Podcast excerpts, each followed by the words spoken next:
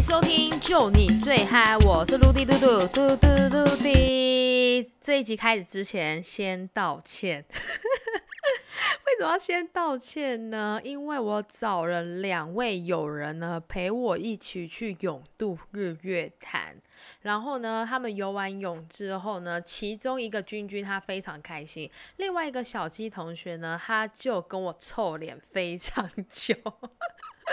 好，我今天要讲呢，就是永渡日月潭的故事。那这个故事呢，开头是怎么样呢？我觉得开头可以再录一集，我们为什么会去永渡日月潭这件事情。好了，我还记得那一年呢，我们暑假的时候有去参加一个夏令营，然后那个夏令营呢是在蓝屿。那结束之后呢，我就在群组上面呢问说，有没有人想要去日月潭永？度那于是这两位呢，君君跟小鸡呢，他就举手喊右，就说好，他想要跟我一起参加。我们就三个人呢，又拉到一个群组呢，就开始计划这一件事情。那因为我们本身都只是稍微会游泳，没有说到那种非常厉害，而且可以一次游非常久的那一种人，所以那时候我们自己也是有稍微有点害怕，说，诶，如果去游日月潭，会不会？发生什么事情，或者说要做什么训练会更好，那我们就好，我就报了这个名之后呢，我们就三个人就开始计划我们的永渡日月潭之旅。那永渡日月潭呢，它其实报名超级简单的，你只要三个人，然后呢，你就自己创立一个队名。你就可以上网去报。那我记得那时候他要报名的时候呢，他会说：“哎，你记得要自己准备鱼雷浮标，一些救生设备，你自己要准备。”所以那时候我们为了鱼雷浮标，我们还特地特地跑到台中去借，因为鱼雷浮浮浮不不不不。对不起，刚刚那个声音不是音频错频，它是真的我嘴巴发出来的声音。因为你知道有时候念错字就会类似这样。那我刚刚自己回放去听的时候，觉得那个声音很像是错频的那种声音，没有，那个是我自己发出来的。好。总之，鱼雷浮标就是非常非常重要，你一定要有那个设备，你才可以下水。那就到了呢，我们要前往的那一周。那那一周之前呢，其实我们各自呢都有去游泳池去练习一下自己对游泳的那一种的。那种的什么感觉，就是你漂在水上。那我们说真的，我们最多最多待在游泳池，好啦，最多就给你两个小时，好不好？两个小时应该就是已经很极限了吧？泡在水里两个小时哦，那我们都不知道大自然的日月潭，它到底是泡在水里是怎么样感觉？再来是时间呢，我们也自己要稍微掌控。OK，好，那我们要。参加这个日月潭游渡前一天呢，我们就先到南投，然后找一个背包客住下来。那那个背包客那一天呢，就是非常多大家一起来参加的。那我记得他晚上还有个小 party，就是说，呃，就是类似一个庆祝吧。明天大家要去游日月潭，那因为游日月潭它有分四个梯次，那我们刚好就是被分配到是第四梯次。那其他人很多人就一二三啊，那只是当天晚上我们就在那边。做一个小 party 跟小合照吧，我觉得还蛮好玩的。隔天终于来了，就是要下水日月潭，期待超级久。那我记得早上我们是搭接驳车呢，先去报道。哎，报道那个人真的是人山人海，超爆多人，就大家真的是穿着泳衣，然后在那边走来走去，就是准备要等那个梯次，然后大家准备要下水。那到了我们这个梯次的时候，大家就会一直。往前到河岸边，河岸边之后呢，他就会请你准备要下水。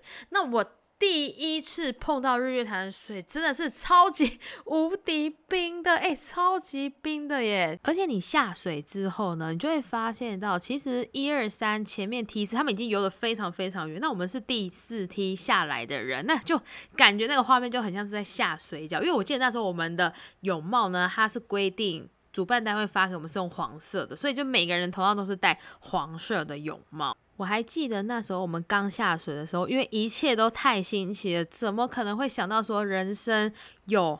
这个机会可以泡在日月潭的水中，所以大概我们下水三十分钟，我们就边游边非常开心。但是你知道水泡久，而且你的脚是踩不到地的状态，你这时候就会开始觉得有一点点累。那还好，就是有鱼雷浮标撑着你的身体，就不会这么的吃力。游着游着呢，它每一个距离它就会有一个救生员。那个救生员它不是在水上，它是在。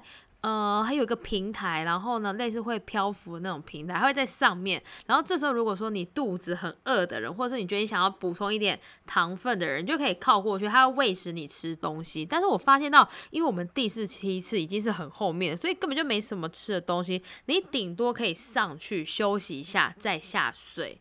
那其实因为第四梯次时间已经很后面，所以你一定还是有个距离，有个时间压力，要一直拼命往前，反正就是要拼命。往前游就对，因为它还是有个时间压力，而且我们又是最后一题，而且我还记得那时候游了大概三个小时左右呢，后面就有救生大队，他们就在赶人，就是等于说你后面游太慢的人，他就会一个一个把他捞上来，捞上来呢，你就可能就没办法到达终点，因为你被捞走了嘛，因为他觉得说这些人游太慢了，他要把它捞走，以以免呢时间拖得太久。那我们那时候就是不想要被捞，所以就拼命的一直一直往前游。那到终点的时候，那一刻真的是。超级无敌开心，而连你脚站上去的那一刻呢，你都觉得会有点稍微软脚。这时候一定有人非常的疑问，就说：“哎，你上岸之后，那你穿什么？你是穿着鞋子下去游吗？”No，你从下水那一刻呢，你就要把你的拖鞋或是凉鞋呢背在你的身上，因为你到时候上了岸之后，你要穿鞋啊，它距离超级遥远的。你上了岸之后呢，你就要。等接驳车回到你的原本的地方，所以你还是要穿鞋子，所以鞋子呢一定是要跟着你，不然就是要腾恰卡哦。然后呢，游玩日月潭呢有几个后遗症。第一个，你的肩膀超级酸诶，因为你可能就是长时间是趴在鱼类浮标上面，那个酸痛感是有的哦。再来是我不是刚开始说我没有做任何的防晒吗？我的背整个大晒伤，真的是我这辈子晒伤超级严重。那个晒伤是整个超爆红的诶，就是整个你碰到皮肤，你只是手这样碰着，你的皮肤就超级痛。然后我们其他两位我的朋友也是这样，后来他们还看皮肤科，就是没办法晒得太透，就是你你要注意一下，就是我觉得防晒真的是超级重要的。那我还记得，就是好险我有去参加永渡日月潭，因为我觉得就是一个小清单，把它完成喽。不是常常都会有很多网友说，就是在台湾必做的三大事情：第一个永渡日月潭，第二个爬玉山，第三个环岛。我觉得环岛可以用很多种形式啊，看你是要骑脚踏车、骑摩托车、开车、坐火车，或是徒步，这些我觉得都很有挑战。可以看看你哪一个是最喜欢的哦。对了，后来那个永渡玩日月潭之后，他会颁发一个奖状给我，觉得那个奖状超级漂亮的，它就是背景是日月潭的。照片，然后还有一个就是小金牌吧，然后上面就会写你的名字，恭喜你，就是呃把这个任务完成之类的那个奖状，我觉得超级漂亮的。OK，好啦，我们这一集的日月潭小故事呢就讲到这里喽，我们下集见，拜拜。